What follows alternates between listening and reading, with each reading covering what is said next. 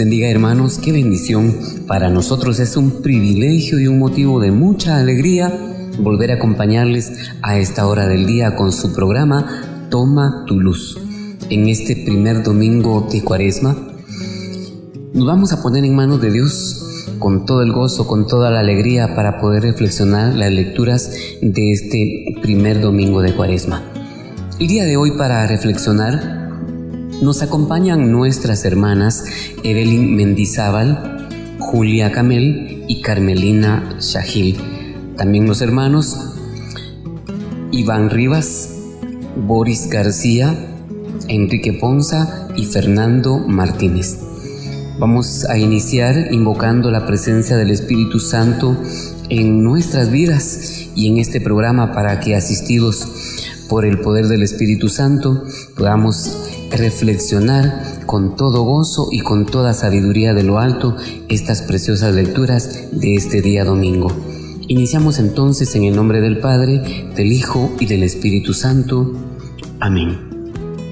Ven Espíritu Santo, llena los corazones de tus fieles y enciende en ellos el fuego de tu amor. Envía Señor tu Espíritu para que renueve la faz de la tierra y nuestras vidas. Oh Dios que llenaste los corazones de tus fieles con la luz de tu Espíritu Santo, concédenos que, guiados por ese mismo Espíritu, vivamos con rectitud y gocemos siempre de tu consuelo. Por Jesucristo nuestro Señor. Amén. El día de hoy, el día de hoy iniciamos el camino carismal y muchos cristianos empiezan precisamente hoy la cuaresma, aunque muchos más ya han vivido los días de introducción desde el miércoles de ceniza. Con el gesto simbólico de la ceniza y los ricos programas de vida cuaresmal pascual que nos proponen las misas de estas fechas.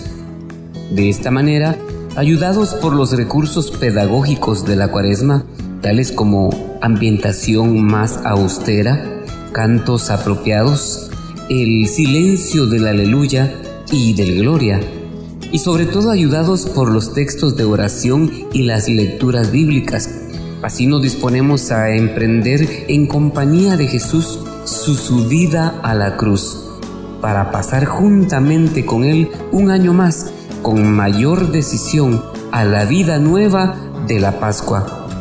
Esto es lo que en el ceremonial de los obispos se llama el tiempo de preparación por el que se asciende al monte santo de la Pascua.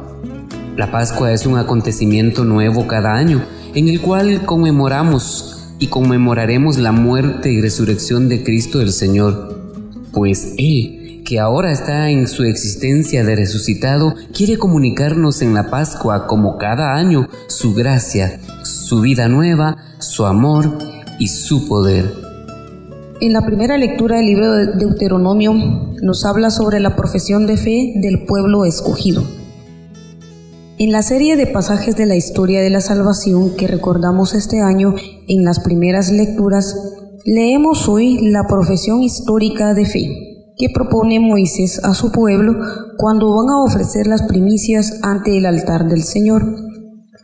La profesión de fe no es una lista de verdades a creer o de verdades a cumplir, sino una historia a recordar y por la que dar gracias. La salvación de Dios se ha hecho una historia. Mi padre fue un arameo errante que bajó a Egipto. El Señor nos sacó de Egipto con mano fuerte y nos dio esta tierra. Los israelitas ofrecen las primicias de los frutos del campo precisamente por esto, porque Dios les concedió esta tierra que ahora habitan y trabajan. Escuchemos ahora la primera lectura. Lectura del libro del Deuteronomio. En aquel tiempo dijo Moisés al pueblo, Cuando presentes las primicias de tus cosechas, el sacerdote tomará el cesto de tus manos y lo pondrá ante el altar del Señor tu Dios. Entonces tú dirás estas palabras ante el Señor tu Dios. Mi padre fue un arameo errante que bajó a Egipto y se estableció allí con muy pocas personas, pero luego creció hasta convertirse en una gran nación, potente y numerosa. Los egipcios nos maltrataron, nos oprimieron y nos impusieron una dura esclavitud. Entonces clamamos al Señor, Dios de nuestros padres, y el Señor escuchó nuestra voz, miró nuestra humillación, nuestros trabajos y nuestra angustia. Y el Señor nos sacó de Egipto con mano poderosa y brazo protector con un terror muy grande entre señales y portentos, nos trajo a este país y nos dio esta tierra que mana leche y miel. Por eso ahora yo traigo aquí las primicias de la tierra que tú, Señor, me has dado. Una vez que hayas dejado tus primicias ante el Señor, te postrarás ante Él para adorarlo. Palabra de Dios. Alabamos, Señor. En este pasaje existen varios, varios segmentos que el Señor nos hace recordar. Primero nos hace recordar cómo vivía el pueblo de Israel en Egipto. Vivía en opresión, vivía en esclavitud y vivía en servidumbre. Tres acciones de las cuales nosotros en la vida las estamos viviendo al día de hoy. Porque la esclavitud en el Antiguo Testamento hablaba de que era un estilo de vida que la persona tenía ya sea por venta, por decisión o por generación.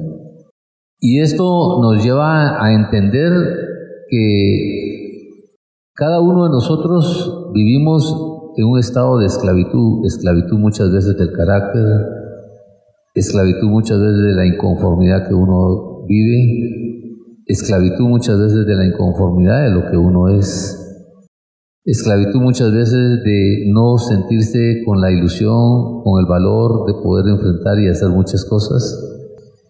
Y esa esclavitud nos hace sentir opresiones en la vida. Y esas opresiones en la vida son las que nos producen las debilidades que nosotros tenemos y por eso no nos permite ser aquellas personas aguerridas. Y el Señor se vale de Moisés como el instrumento para poder nosotros salir de esa esclavitud.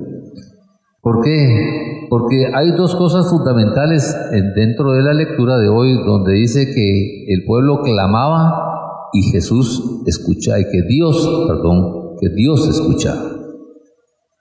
Y entonces solo cuando nosotros clamamos, Dios nos escucha nuestra necesidad. Cuando nosotros clavamos y entendemos que queremos salir de ese proceso y estamos dispuestos a salir de ese proceso, nosotros alzamos nuestra voz a, Dios y Dios nos responde. Pero ¿por qué muchas veces nosotros no logramos alcanzar ese proceso? No logramos salir de esa esclavitud, no logramos salir de esa opresión. Porque dice la palabra de Dios en Santiago, que vamos y vamos sin fe, vamos y llegamos a ver qué pasa, a ver si me escucha, a ver qué sucede. Y dice claro él ahí en la palabra de Dios en Santiago que cuando vienes a hacer las cosas sin fe, no te va a ocurrir nada. Y entonces volvemos a lo que veníamos hablando. Dios utiliza dos instrumentos. Uno Moisés. ¿Qué significa el nombre de Moisés? El hombre que ha sido rescatado de las aguas. Y cuando uno es rescatado de las aguas, de esas aguas turbulentas, de esas aguas que a uno lo están ahogando, de esas aguas que uno no puede manejar en la vida, Dios se vale de esa situación y utiliza ese recurso para rescatar al hombre. Y luego lo hace ver cuando lo encuentra en la zarza ardiente de dos cosas fundamentales. Una, se manifiesta el Señor y dos, le dice, vas a ir a enfrentar a Faraón. Pero Moisés no había entendido esa posición de Faraón y le dice, ¿cómo voy a ir yo a enfrentar a Faraón? Y le dice, dame una prueba. Le dice, tira tu vara. Y la vara se vuelve en serpiente. ¿Qué significa eso? Que lo que nos ha tenido por muchas veces oprimido, que lo que nos ha tenido por muchas veces separado, que lo que nos ha tenido por muchas veces en esclavitud ha sido el pecado que no nos permite a tomar la libertad. Pero el Señor le dice, toma tu, vuelve a tomar la serpiente. Y cuando toma la serpiente, se vuelven la vara. Tú tienes que enfrentar tus pecados. Tú tienes que enfrentar las cosas que te tienen atada o atado. Tú tienes que enfrentar las cosas que te tienen oprimido. Porque Dios ya escuchó tu clamor. Ya, Dios ya vio tu clamor. Ya sabe tu necesidad. Ya sabe lo que tú estás viviendo y sabe lo que aspiras. Y por eso te dice, tienes que aprender a vivir y a alcanzar ese propósito de victoria. Pero tienes que enfrentar a tu faraón y tienes que enfrentar a tu pecado para que tengas la libertad. En el Antiguo Testamento las primicias estaban consagradas a Dios, tanto en el hombre, en los animales y en los primeros productos de la tierra. Las primicias por profesión de fe están vinculadas con la historia de la salvación, vinculadas a la salvación en la liberación de Egipto. Después de clamar a Dios y tener fe y esperanza en Él, Dios al escuchar sus súplicas y necesidades con fe, los libera en una tierra de maná y leche. En el versículo 7 dice, y Dios escuchó nuestra voz, vio nuestras miserias, nuestras penalidades y nuestra opresión. Esto me lleva a pensar y a sentir que también Dios nos dio a su, a a su primer, a su hijo único, hijo eh, amado por él, misericordioso, que nos mostró así su plan de salvación. Esta es una promesa de vida para que tengamos una vida y vida en abundancia. Muy bien, hermanos, en ese espíritu de reflexión que estamos disfrutando tanto en la presencia del Señor, vamos a separarnos un momento de la reflexión para ir a un pequeño corte musical ya volvemos.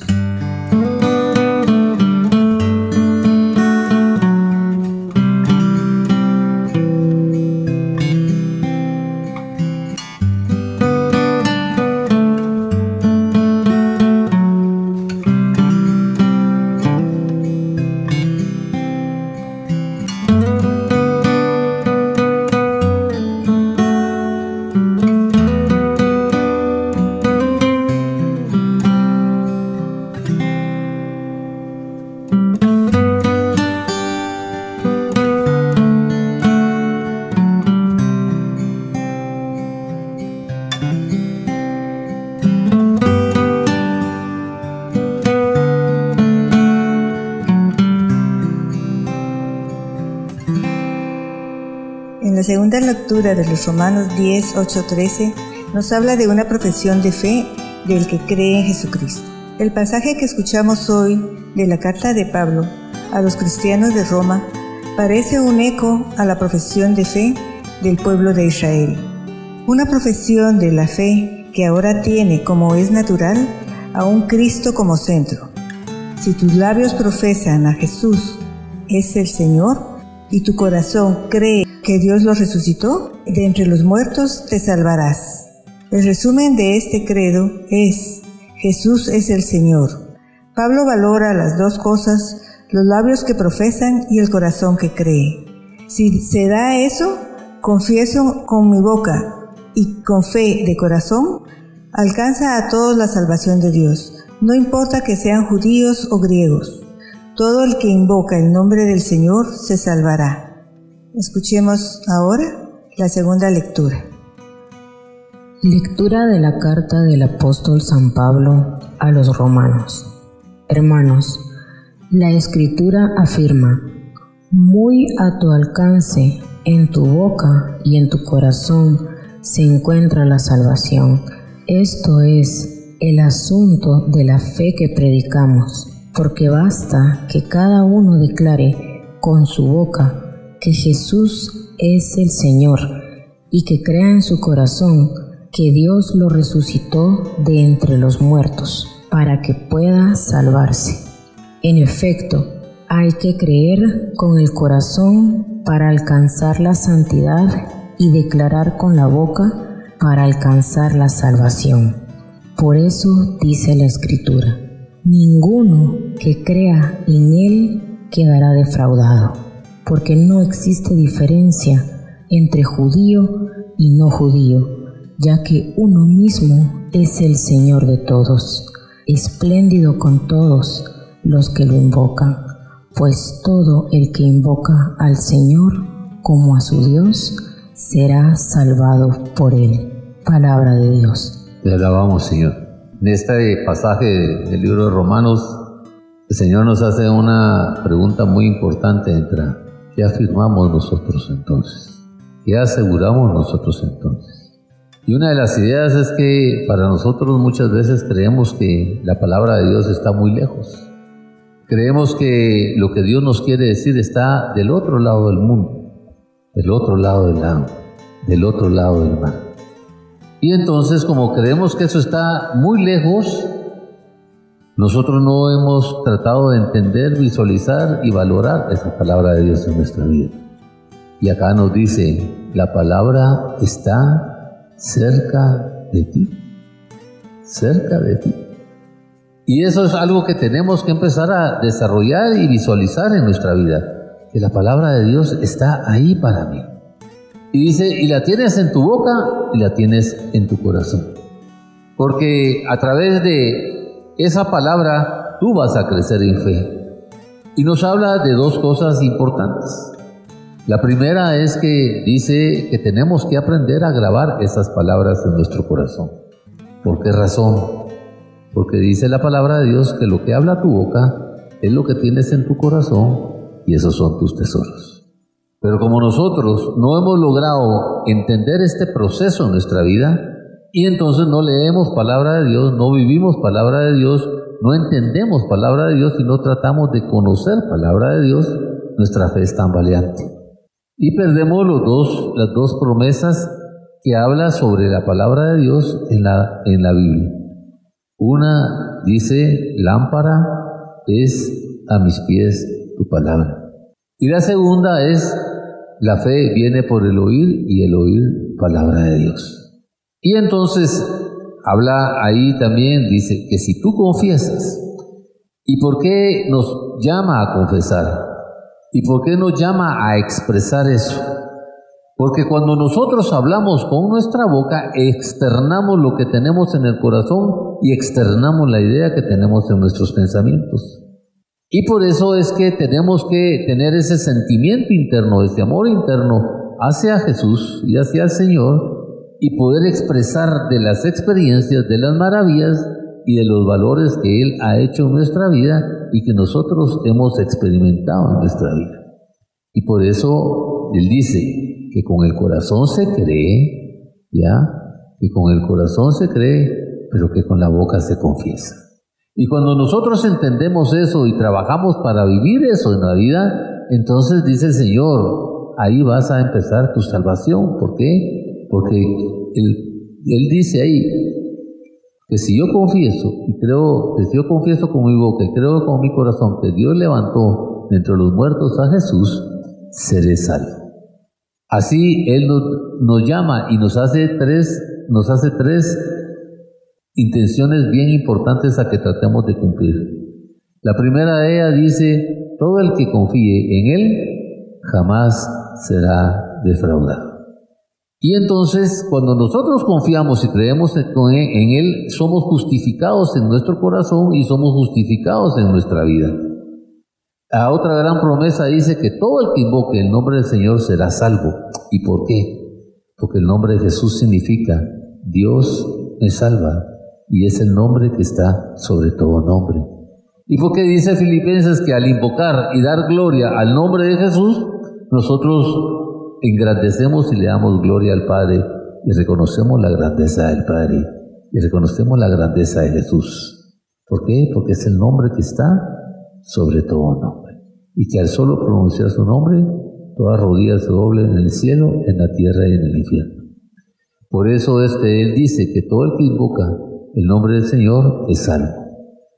Ahora bien, nos toca a nosotros vivir eso, esas promesas, creer en esas promesas, grabarlas en nuestro corazón y grabarlas en nuestra mente para que no se olviden, para que nos ayuden a caminar y a triunfar y a valorar la vida. Me trae a mí a la mente la lectura que alabanza que dice, muy dentro de ti, en tu corazón puedes encontrar a tu Señor. Y esto le da sentido al bautizo de la Iglesia Católica, que es cuando somos infantes, porque los infantes no razonamos, entonces la semilla de la fe llega a nuestro corazón y florece. con el tiempo. Entonces, como dice la palabra, muy al alcance en nuestra boca, en nuestro corazón, se encuentra la salvación. En nuestro corazón porque desde ahí viene floreciendo la semilla que plantaron nuestros padres hace mucho tiempo en nuestro bautizo. Luego, la presencia del Señor en nuestra vida va transformándonos y haciéndonos eh, seres mejores, mejores personas.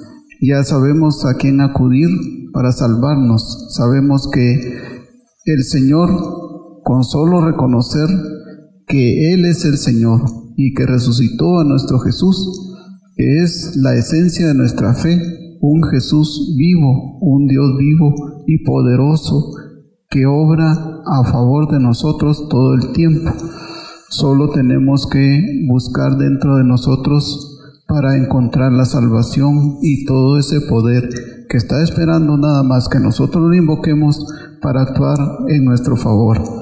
Y como dice la palabra, que pues todo el que invoque al Señor como a su Dios será salvo por él. El Papa Francisco nos hace una invitación y es que seamos católicos coherentes. Y aquí está escrito mucho de nuestra fe cristiana. Si nosotros no creemos realmente en la salvación por medio de Jesús, entonces ¿en qué creemos? Si nosotros no indicamos con nuestra boca, con nuestra actitud, que realmente es Jesús quien guía nuestro corazón, entonces no estamos siendo coherentes con nuestra religión, no estamos siendo coherentes y aún así nos declaramos que somos cristianos católicos, cuando realmente no, no tenemos una fe bien cimentada. Y creo yo que aquí está realmente la, la raíz de nuestra fe, el creer y confiar plenamente en el Señor.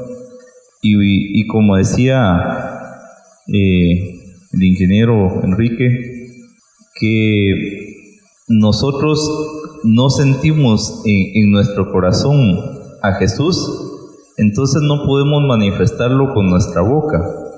Deberíamos realmente de hacer un análisis y para eso nos sirve todo este tiempo de cuaresma, para hacer una meditación muy profunda en qué realmente estamos cimentando nuestra fe y en qué es lo que debemos de profesar con nuestra boca.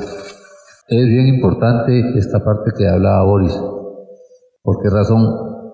Porque en la misma palabra de Dios nos, nos recalca y dice, no es lo que entra al hombre lo que hace daño, sino lo que sale.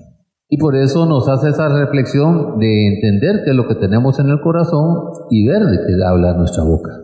¿Por qué razón? Porque muchas veces nosotros, sin pensar, sin meditar, cuando estamos enojados expresamos cosas y decimos cosas están metidas en nuestro corazón y son dardos que a veces matan y hieren a la gente.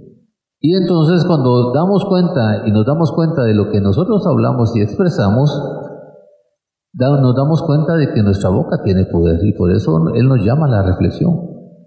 Porque si las palabras de Dios no está grabada en nuestro corazón y no está grabada en nuestra mente, nosotros vamos a hacer lo que siempre hemos hecho, expresar mal, hablar mal, creer mal, queriendo tener ese egoísmo.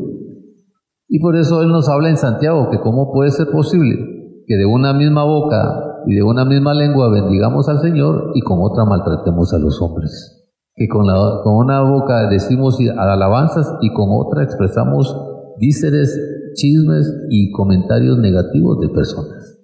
Por eso es la reflexión importante esta noche o este día, ¿cuál es el tesoro que tengo en mi corazón?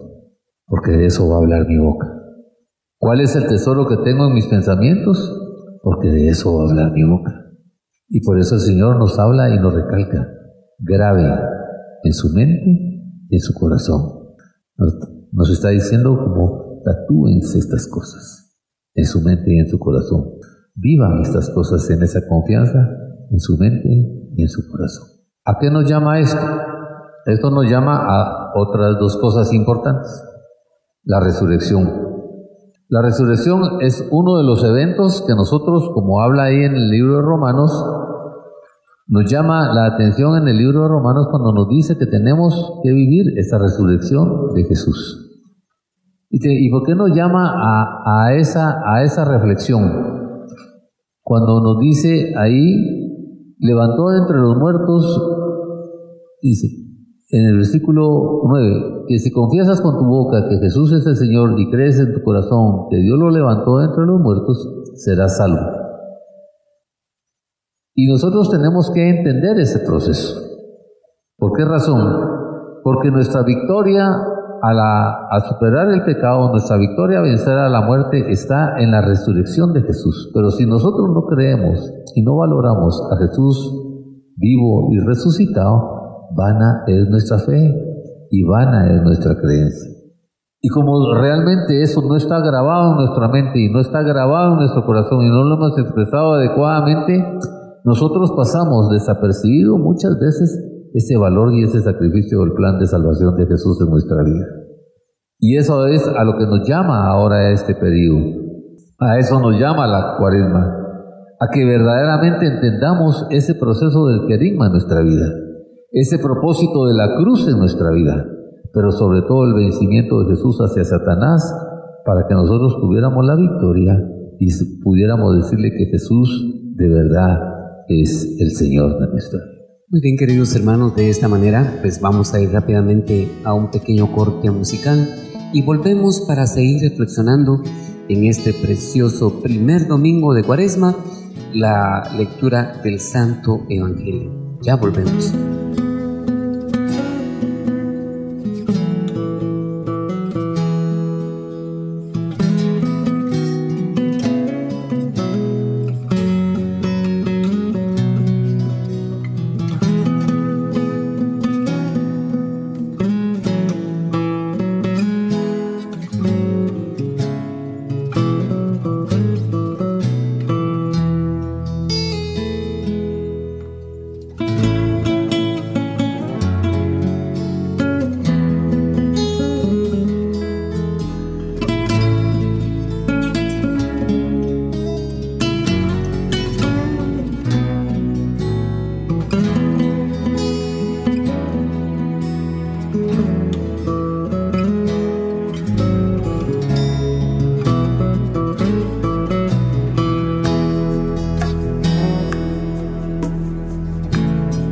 Lectura del Santo Evangelio, Lucas nos narra en el capítulo 4, versículos del 1 al 13, el Espíritu lo fue llevando por el desierto mientras era tentado.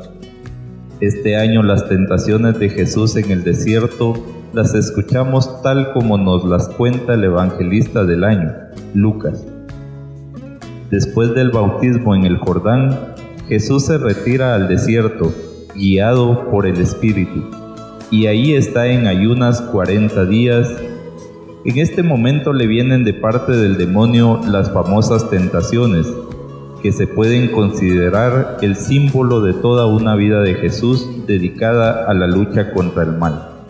Y también como un resumen de las tentaciones que el pueblo de Israel experimentó en su travesía del desierto a lo largo de 40 años. Son tentaciones que le quieren hacer interpretar en provecho propio su condición mesiánica y de filia son tentaciones que le quieren hacer interpretar en provecho propio su condición mesiánica y de filial y de filiación divina. Si eres hijo de Dios, la primera, Dile a esta piedra que se convierta en pan. La segunda, todo esto te daré si te arrodillas ante mí. La tercera, desde lo más alto del templo, tírate de aquí abajo y los ángeles cuidarán de ti. De todas sale vencedor Jesús. Lucas dice que el diablo le dejó hasta otra ocasión. Escuchemos ahora la lectura del Santo Evangelio según San Lucas. En aquel tiempo Jesús lleno del Espíritu Santo, regresó del Jordán y conducido por el mismo Espíritu, se internó en el desierto, donde permaneció durante cuarenta días y fue tentado por el demonio. No comió nada en aquellos días, y cuando se completaron sintió hambre. Entonces el diablo le dijo, Si eres el Hijo de Dios, dile a esta piedra que se convierta en pan. Jesús le contestó, Está escrito, no solo de pan vive el hombre. Después lo llevó el diablo a un monte elevado y en un instante le hizo ver todos los reinos de la tierra y le dijo, A mí me ha sido entregado todo poder y la gloria de estos reinos, y yo lo doy a quien quiero. Todo esto será tuyo si te arrodillas y me adoras. Jesús le respondió, Está escrito, adorarás al Señor tu Dios y a Él solo servirás. Entonces lo llevó a Jerusalén, lo puso en la parte más alta del templo y le dijo, Si eres el Hijo de Dios, arrójate desde aquí, porque está escrito, Los ángeles del Señor tienen órdenes de cuidarte y de sostenerte en sus manos para que tus pies no tropiecen con las piedras. Pero Jesús le respondió, también está escrito, no tentarás al Señor tu Dios. Concluidas las tentaciones, el diablo se retiró de él hasta que llegara la hora. Palabra del Señor. Gloria a ti, Señor Jesús. Es bien importante descubrir acá cómo Jesús en su humanidad permite ser tentado. Para que no tengamos la excusa ninguno de nosotros de que nunca nos puede ocurrir esa circunstancia, nos puede ocurrir esa situación, pero también nos da las lecciones de cómo tenemos que enfrentar a, Satanás dentro de las tentaciones. Uno de los engaños más grandes que nos, de los que Satanás se aprovecha es del apetito que tenemos. Y el apetito es lo que nosotros andamos, tenemos esa ansiedad por querer alcanzar, por querer conseguir, por querer disfrutar, a lo que nos lleva a vivir una liberalidad y un libertinaje excesivo en nuestra vida. Y de eso se aprovecha Satanás para poder iniciar libremente, campantemente, todo el proceso de engaño que Él nos quiere hacer en la vida. Y dentro de ese proceso de engaño que Él nos quiere hacer en la vida, existe básicamente lo que muchas veces descubrimos los pies de, Satanás. Y uno de ellos le dice, es, importante ahorita lo vamos a, ir viendo y descubriendo en cada uno de estos procesos. Le dice, si tú eres el Hijo de Dios, ordena estas piedras. No le está diciendo que es el Hijo de Dios. Lo está engañando para que cuando nos, nos dice a nosotros, mira, si tú de verdad eres, nos toca el ego, nos toca la vanidad, nos toca la soberbia, y nosotros caemos ingenuamente en las garras de Él. También nos dice, si tú eres el Hijo de Dios, tírate. Como decir, el poder, el decir, el tener la capacidad, yo lo puedo todo. Y entonces ahí ni siquiera meditamos lo que nos dice. Nos dice, si eres el Hijo de Dios, y después dice, si eres el Hijo de Dios, desciende de la cruz cuando estaba en la cruz, retando a Jesús para que no se alcanzara y no se viviera ese plan de salvación. Por eso es que tenemos que entender que cuando Satanás nos habla, nos habla a la debilidad que tenemos, a la debilidad de poder, a la debilidad por, el, por la ambición, a la debilidad de querer sobresalir, a, los retos que Él nos hace, como cuando te dicen, a ver si puedes. Y ahí va uno enfrentando eso y luchando eso, y ya caímos en lo que los otros quieren. Por eso es fundamental descubrir esa parte de los ideas de Satanás. En esta cuaresma nos imponen el signo del cambio, el signo en la frente, que es una cruz en ceniza. En las lecturas anteriores nos llama para que nosotros mismos pensemos, razonemos. Ese signo en la cabeza es razonar sobre la cruz, sobre el, el amor más grande que nos ha dado Dios, para que podamos seguir cambiando. Es un signo de cambio que nos lleva a la oración. Al orar y platicar con Dios nos lleva a entender que su plan de salvación es para todos. Es un plan de servicio y de libertad. En Él, para Él y por Él. El ayuno que nos ayuda a sensibilizarnos hacia nosotros mismos para ver que un, un pequeño esfuerzo es también para un cambio en nosotros mismos y poder ayudar a los demás. Y la limosna que nos hace sensibilizarnos a sentir que lo que es mío también es de los demás, que me sensibiliza a ver las necesidades de los demás, que hay hambre, que hay, eh, hay tristeza, hay pobreza, y que Dios viene a esa salvación a hacernos felices, nos hace libres en el, compartir, nos lleva a adorar a Dios y entender que su amor es para todos, que compartamos con Él ese amor tan grande que nos ha dado en su Hijo Jesús. En este Evangelio también nos damos cuenta de la astucia de Satanás para tentarnos ante nuestras debilidades. Si nos damos cuenta, Satanás tentó al Señor en el punto donde pensaba que Él estaba más débil, que fue hasta en el día 40 y por eso es que las lecturas refuerzan la fe que debemos de tener, porque Satanás con su astucia siempre va a mirar nuestras debilidades.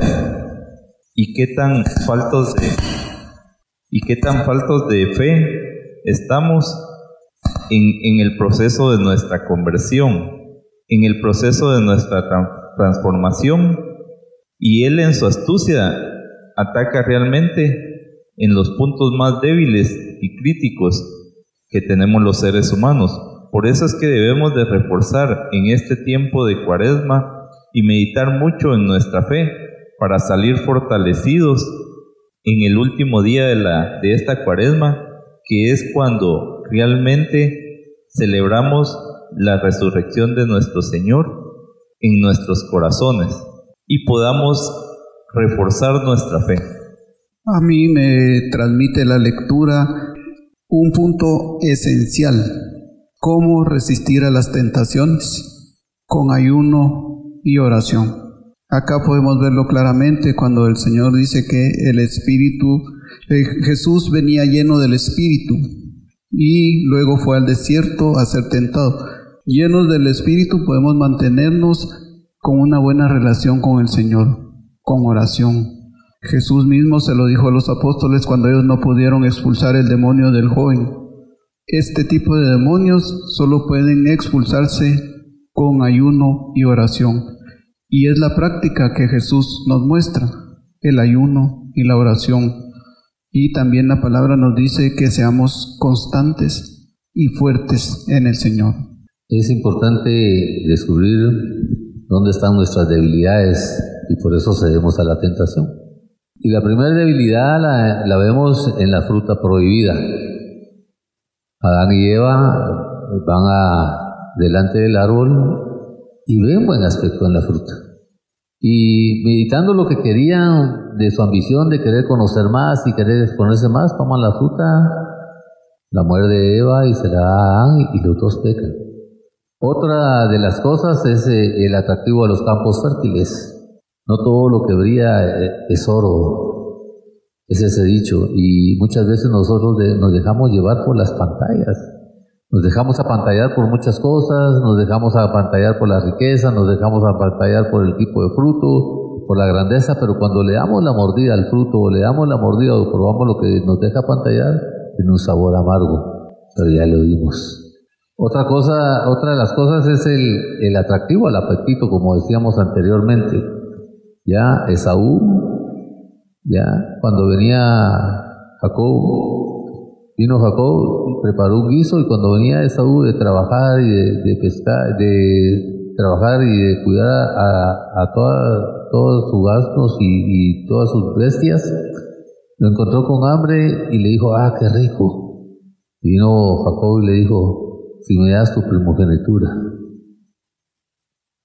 Muchas veces el apetito de, la visión de las cosas cedimos, cedemos a, a, a muchas cosas importantes de nuestra vida. Muchas veces por el apetito y la ambición de querer alcanzar algo, estamos perdiendo las cosas más valiosas que Dios nos ha otorgado. Otra de las cosas es el atractivo a la plata y el oro. ¿Ya? ¿Y por qué?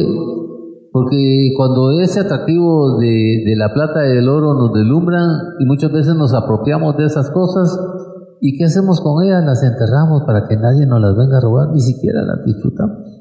Pero perdimos muchas cosas valiosas en la vida. El otro atractivo es el atractivo al sexo opuesto. el atractivo hacia las mujeres, en las mujeres el atractivo hacia los hombres, el atractivo hacia vivir cosas extrañas y cosas de liberalidad demasiado grandes. Y por último, el atractivo de la, de la, de la atracción y la ambición. Por eso el Señor nos habla de que no vivamos con presunciones. ¿Por qué razón? Porque las presunciones nos engañan a nosotros muchas veces. Por ejemplo, presumir de tiempos y oportunidades es jactarnos del futuro. Ah, sí, ya vamos a venir, no, vamos a estar mejor, no tengamos ese problema. ¿Ya? Mm, planear sobre intemperancias a futuro, proponerse muchos, muchas cosas de placer y todas esas cosas que presumimos. Y esas son las puertas que le abrimos a, Satanás para que nos venza. Por eso el Señor nos enseña a vencer, a estar resistentes y alcanzar la victoria. Pero siempre recordando lo que las promesas y las bendiciones, los mandatos y las órdenes que Él nos da. Bien, queridos hermanos, de esta manera, pues hemos llegado al final de nuestro programa.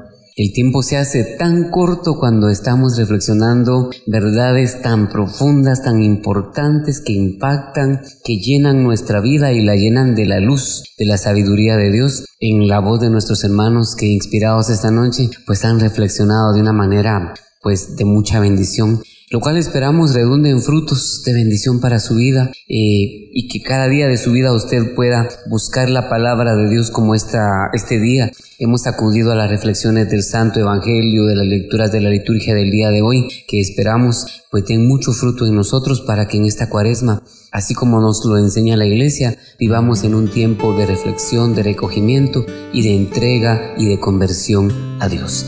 De esta manera entonces, Agradecemos a Dios por el privilegio de haber estado con ustedes y esperamos volver el próximo día domingo a través de este bendito programa Toma tu luz. Que el Señor les bendiga.